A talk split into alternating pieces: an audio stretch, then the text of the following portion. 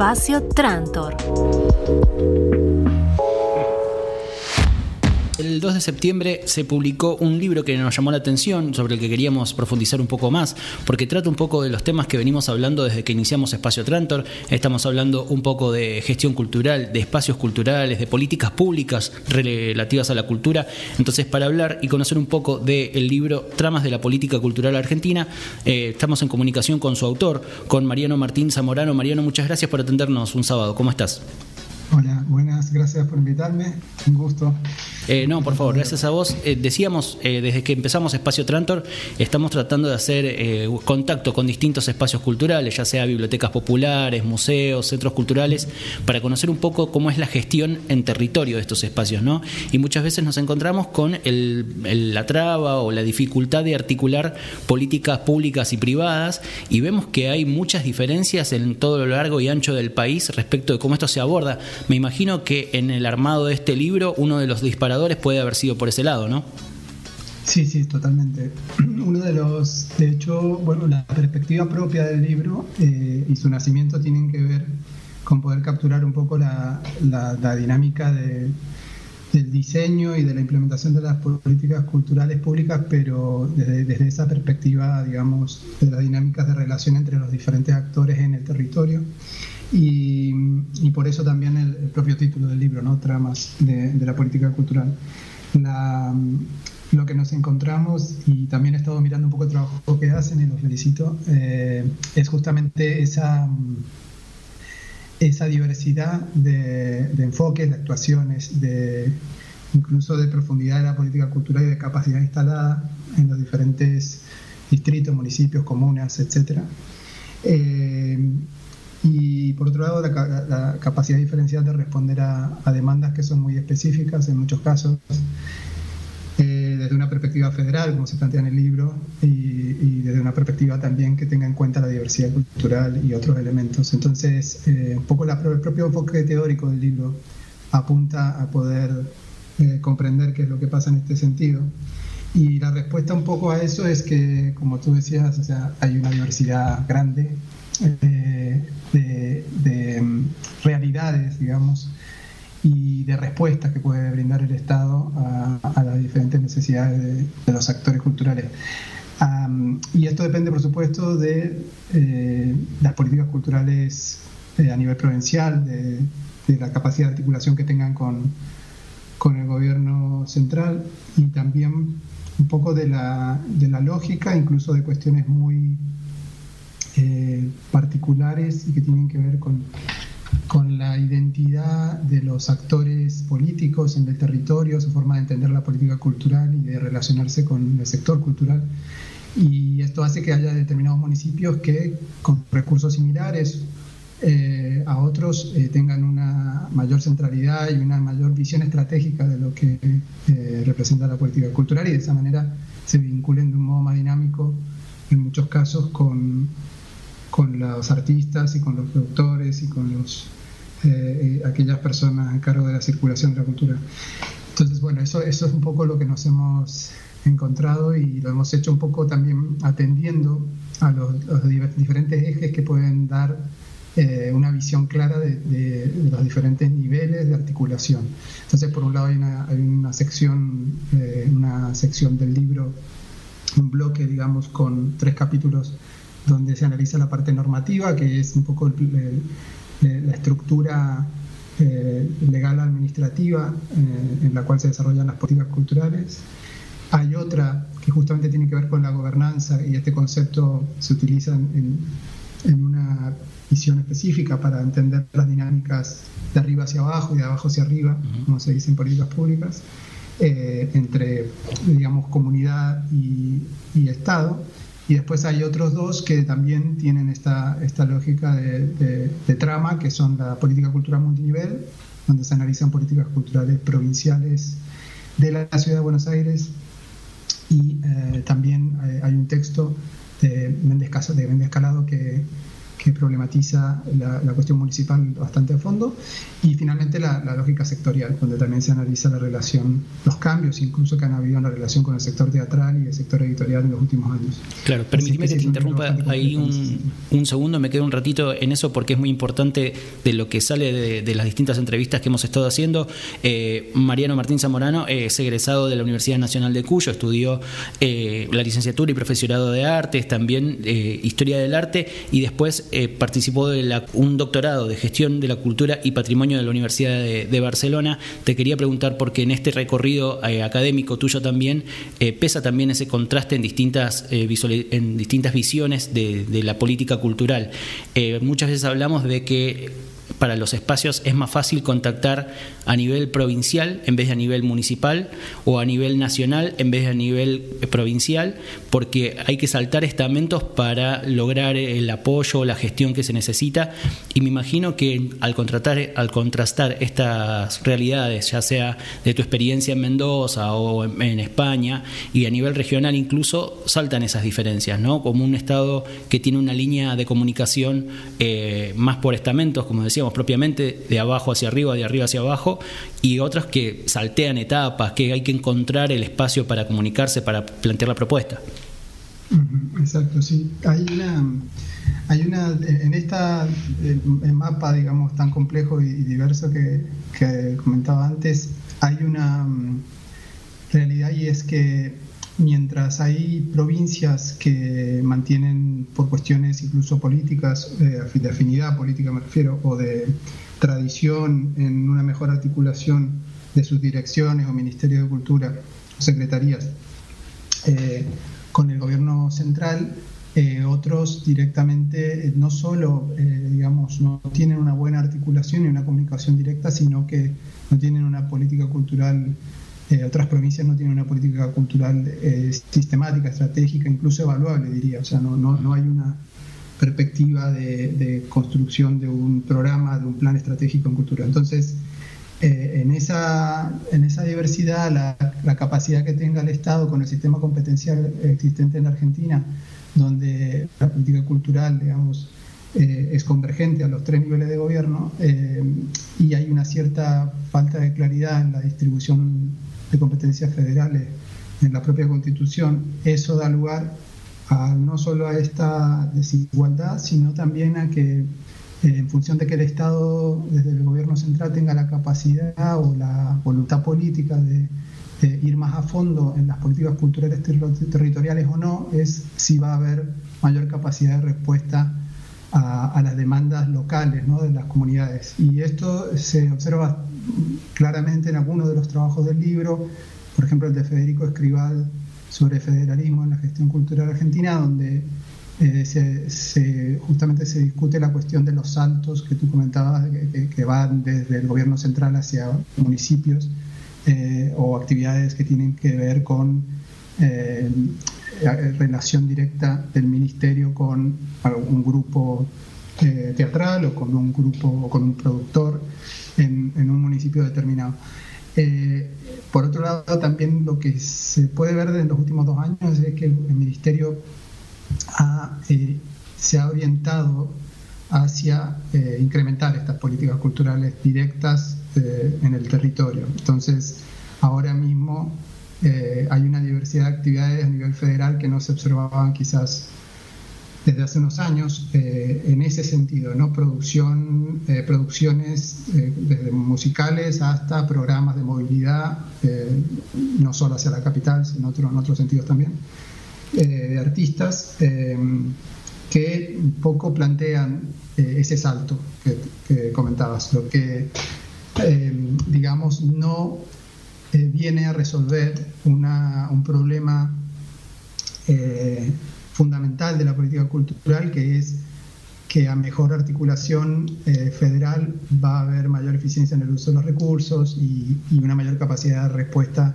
a las necesidades locales. Y ahí eh, hay un desafío que tiene que ver con eh, mejorar el funcionamiento del Consejo Federal, de darle entidad y de poder establecer eh, digamos, incluso políticas que permitan formar a, los gestores culturales en el territorio para poder eh, democratizar el conocimiento con respecto a los recursos disponibles a nivel del gobierno central. Eso, por ejemplo, es algo que se observa también en, eh, en el texto, en el caso del teatro, por ejemplo, en el caso del texto de Clarisa Inés Fernández, se advierte como una de las cuestiones eh, que, digamos, que se advierten como necesidad es el propio eh, conocimiento de la burocracia y, de la, y del funcionamiento administrativo de las solicitudes de subvenciones en este sector, que, que digamos es, se puede replicar a nivel de, de todo el territorio argentino con muchos artistas que hoy en Mendoza no saben ni, siquiera de la disponibilidad de recursos por parte del ministerio para determinadas cuestiones. Entonces, eh, una mejor articulación podría, podría eh, facilitar esto. Pero es un problema que es visto desde España y visto desde, eh, digamos, los modelos de política cultural internacional no es solo, solo argentino, ¿no? es un problema tiene que ver incluso, como decía, no solo con cuestiones de afinidades políticas, sino de reivindicación de las competencias propias, de disputa política, en el caso español, por ejemplo, con los nacionalismos territoriales, que reclaman una política cultural propia, etcétera, ¿no? Pero bueno, ese desafío está allí, han habido avances, como plantea el libro, en, determinados eh, ejes de, lo que tiene que ver con el federalismo, pero falta mucho. Claro, en ese sentido, si uno hace una línea temporal, esta falta de, política pública, de planificación, de estrategia a largo plazo, eh, se puede encontrar por ahí más de abajo hacia arriba, ¿no? de los propios particulares que vienen impulsando su sector o su propuesta a lo largo del cambio de gestiones de gobierno y ellos mismos armando las políticas de desarrollo del sector. Ahí entra en juego esta disyuntiva que muchas veces surge de el desarrollo por sectores o el desarrollo general. Tenemos el Instituto Nacional del Teatro, el Instituto de la Música, que van planteando políticas para su sector particular, pero en definitiva el presupuesto del gobierno central es uno solo. Claro. Eh, allí lo que también es una de las conclusiones del libro es que, mm, eh, digamos, esto es anecdótico, pero yo tengo un amigo escultor en Mendoza muy reconocido allí. Eh, yo siempre hablo con él de que él es uno de los gestores de, un gran encuentro de escultores, del diría el más importante o incluso el más reputado en la provincia. Eh, y lo ha llevado adelante a partir de su propia legitimidad y, de que ha pasado por todos los mecanismos de consagración provinciales por haber y por su propia personalidad, por decirlo así. Es decir, aquí hay una cuestión absolutamente, vamos a decir, eh, personal que da lugar a que se dé lugar a una política pública que no existía. ¿no? Eh, y cuando uno lo, pone el foco en, cómo se dio ese proceso, eh, tiene, es básicamente ir a tocar una puerta para plantear que no hay un encuentro de escultores. ¿no? Entonces estamos, eh, por un lado, frente a cuestiones que tienen que ver con la falta de, de evaluación de la propia política pública, como decía antes, etcétera, pero también con eh, diferentes formas de, abrir espacios institucionales, uno tan singular como este, otro y que ha sido fundamental para poder estructurar la política pública a nivel del gobierno central, que es la movilización sectorial, eh, como decías. Y eso eh, en el libro se advierte con mayor intensidad, sobre todo durante la dictadura y en la salida de la dictadura, y particularmente a finales de los 90, a mediados hasta finales de los 90, que es cuando eh, también se da, esta política, este impulso a la, actividad teatral. Entonces, em, lo, que, lo que eso viene a, digamos, a representar es, eh, por un lado, una capacidad del Estado de responder a estas demandas, eh, pero por otro lado, una, digamos, falta de en el caso de los años 90, de, voluntad política, de poder estructurar una política pública para estos sectores, que, que, solo digamos, se ve revertida en función de, incluso eh, lo que fue una lucha, eh, digamos, cultural organizada muy, muy fuerte. Entonces, aquí lo que, eh, volviendo a lo de antes, lo que la falta de planificación es un factor, pero no es el único porque aquí lo que podemos ver son diferentes modelos y orientaciones de la política cultural eh, en las últimas décadas. En algunos momentos, eh, programas, digamos, como plantea el libro, como en el caso de, la, Opción Libros en la Ciudad de Buenos Aires, u otros han sido resignificados con diferentes administraciones.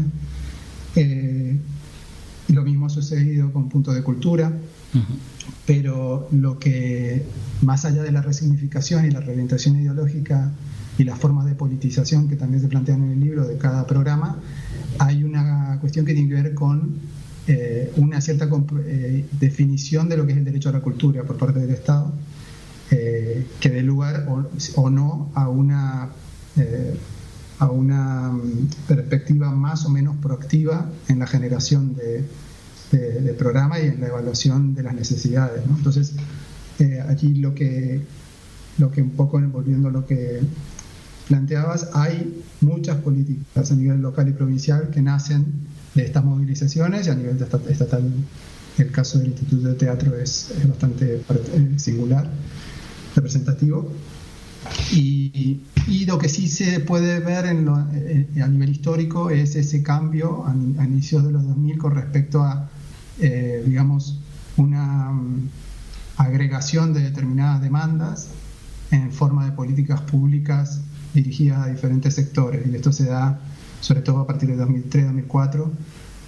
Y allí en esa diversificación eh, sí se advierte, obviamente, que se abren nuevas disputas al interior de los sectores, al interior de, incluso por los recursos que suponían los propios programas. Eh, pero más allá de eso, sí, ahora, por eso también la trama, digamos, que se ha ampliado eh, a nivel de, la capacidad del Estado, de, por lo menos de tener transversalmente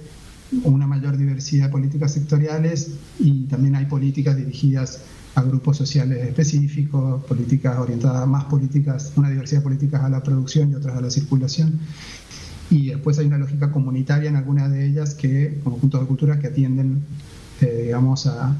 la participación territorial. Entonces ahí es donde están las tramas. Eh, lo, que, lo que sucede es que la, la problemática detrás de esto es que esa diversidad eh, en sí misma no necesariamente supone una mayor, vamos a decirlo así, cobertura o, una mejor cobertura en las políticas públicas. Había que, ahí es donde volvemos un poco a, a la capacidad de evaluar, ¿no? de evaluar lo que se hace. Claro, en la amplitud por ahí se pierde precisión en, la llegada de las políticas o en las propuestas. Hay un factor que siempre cambia la discusión cuando se pone sobre la mesa, que es la economía de la cultura, ¿no? esta economía naranja, la, posibilidad de que esto genere eh, ingresos, incluso cuando hablamos con la gente del CINCA, del Instituto de Información Cultural Argentino, nos marcaba que para la Argentina la cultura es casi dos puntos del PBI e incluso aporta divisas a una economía que, que lo necesita en ese sentido cuando se plantea esta parte de la discusión, esta posibilidad de exportar arte, de participar de los mercados de industrias culturales, ya se empieza a, ver desde el punto de vista por lo menos de los estratos de discusión de, los estados, de las provincias, de los funcionarios, eh, otro, otra manera de mirarlo, ¿no? otra relevancia u otra importancia. Esto también afecta ¿no? a, lo que decíamos del acceso a la cultura, cómo plantear el enfoque de un acceso democrático que llegue a todos los, los puntos del país y por otro lado la posibilidad de que esta industria como tal crezca y, sea una pata importante de, la gestión. Y ese punto que, que, planteabas es muy importante porque mm, en todo el mundo, por ejemplo, eh, la, disputa o, el debate en torno al 1% cultural, que por ejemplo tiene planteado el Ministerio de Cultura en la agenda bastante, eh, digamos, frontalmente en el caso español, pero es un debate mundial. Eh, bueno, en la mayoría de los países en Sudamérica eh, eso está eh, bastante claro, estamos, muy lejos de, acercarnos a, ese 1%, pero aquí lo que, lo que termina sucediendo es que en muchos casos los actores políticos recurren, aquellos que pretenden legitimar la política cultural, a una legitimación instrumental economicista, entonces eh, frente a ese escenario,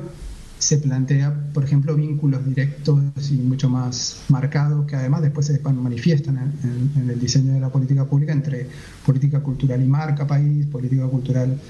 eh, y sobre todo algunos sectores de la industria cultural, etc. Entonces, eh, las industrias llamadas creativas. Eh, en ese proceso de, vamos a decir, de justificación más economicista de, la necesidad de una política cultural pública, se da, digamos, una cierta pérdida en la, en, la, defensa o un retroceso en la defensa de, la idea de, la cultura como derecho. Entonces, eh, algunos de los textos, de hecho, el, trabajo sobre eh, convergencia digital que, realizó eh, Ana Birberge, se observa claramente en el ámbito de la, regulación de, los medios digitales como la orientación universalista, economicista,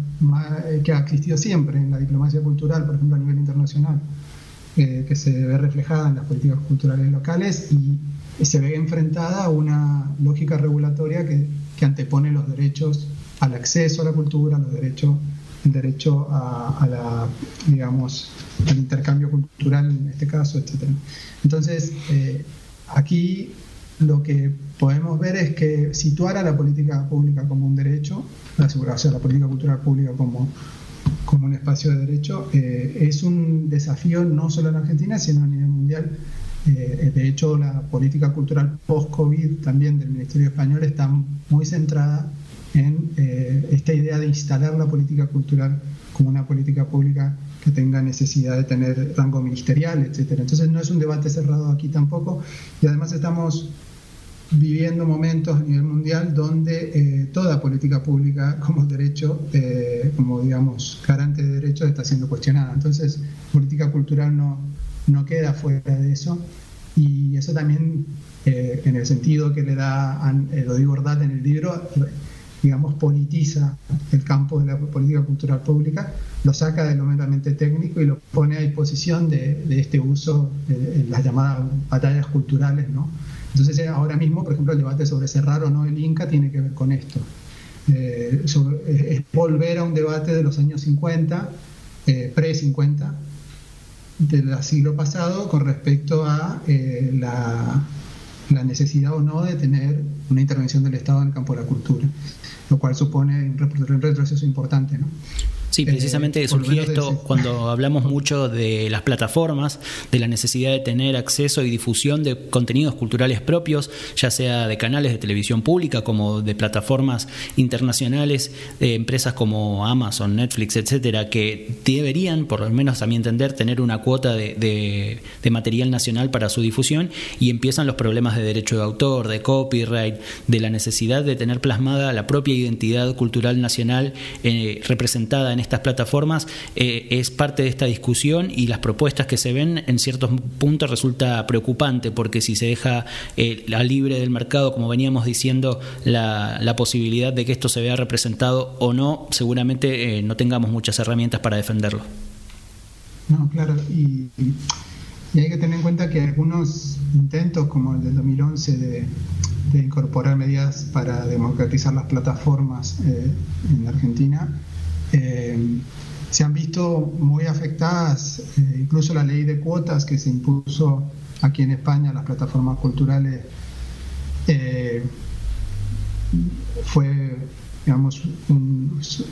espacio digamos, muy conflictivo para el debate político. Eh, aquí también se suma la cuestión de nuevo nacional y de las lenguas. Entonces, a nivel internacional, la, la, cuestión de la regulación de, de las plataformas eh, y su aporte fiscal a la, economía de la cultura nacional está siendo un espacio de disputa, su capacidad de lobby es muy importante y hay que tener en cuenta que, digamos, muchas de las soluciones suponen también, eh, digamos, que, se les imponga eh, un, un, coste económico que, no están dispuestos a, no están dispuestos a ceder. Pero aquí lo que también hay que, hay que plantear es la propia necesidad de, la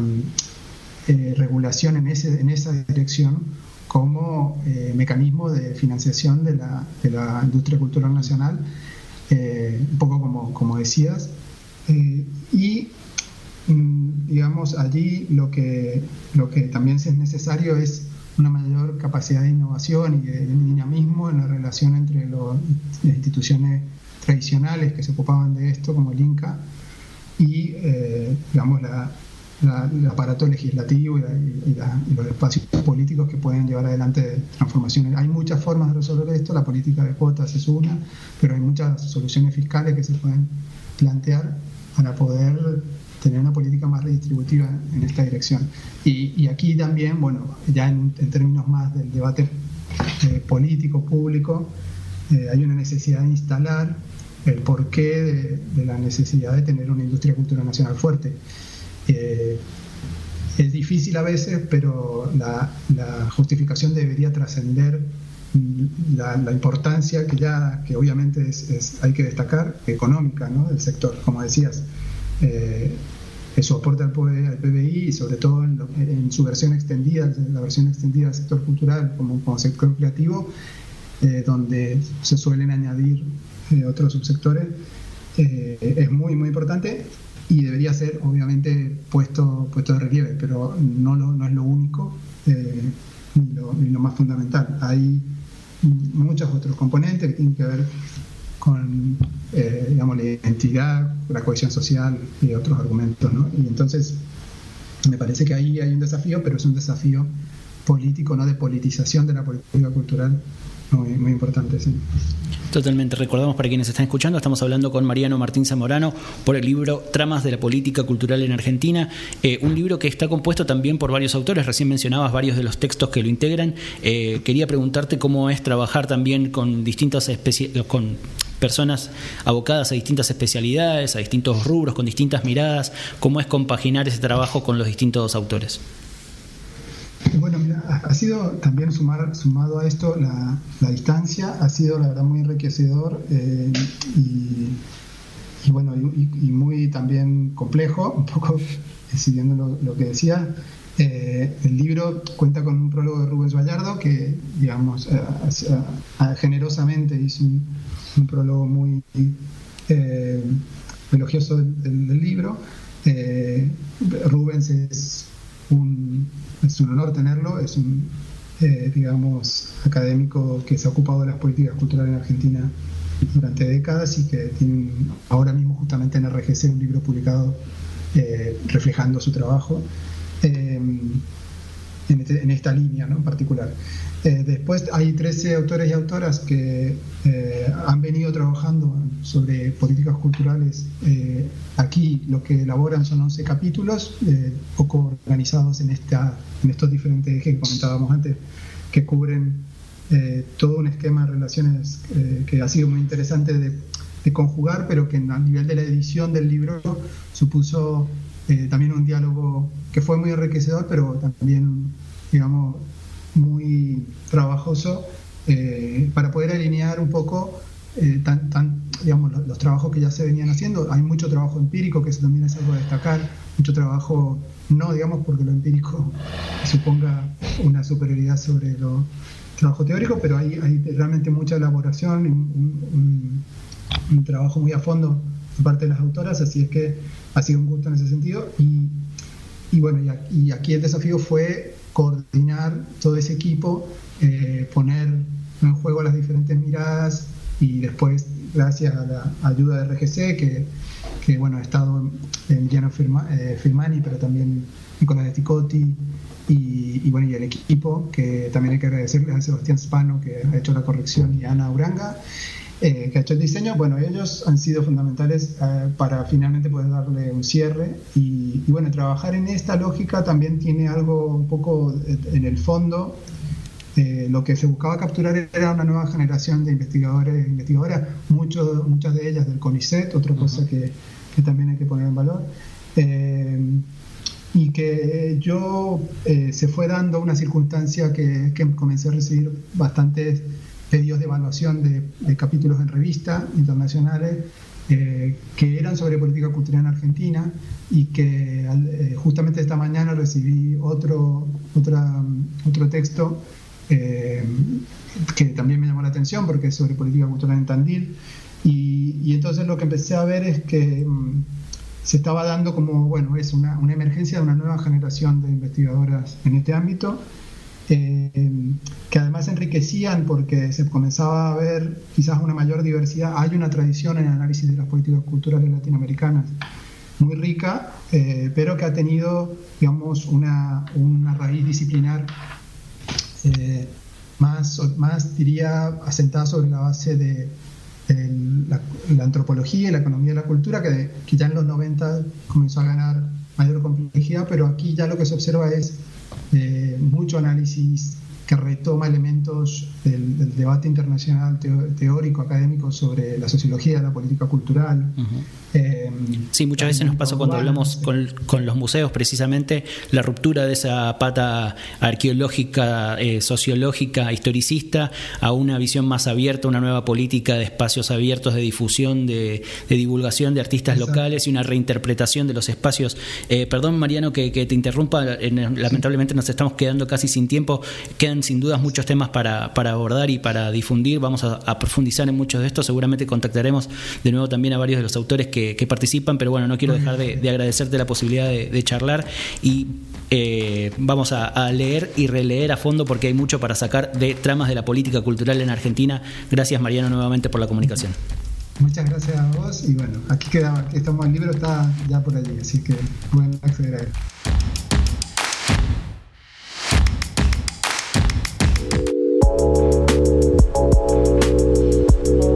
Espacio Trantor.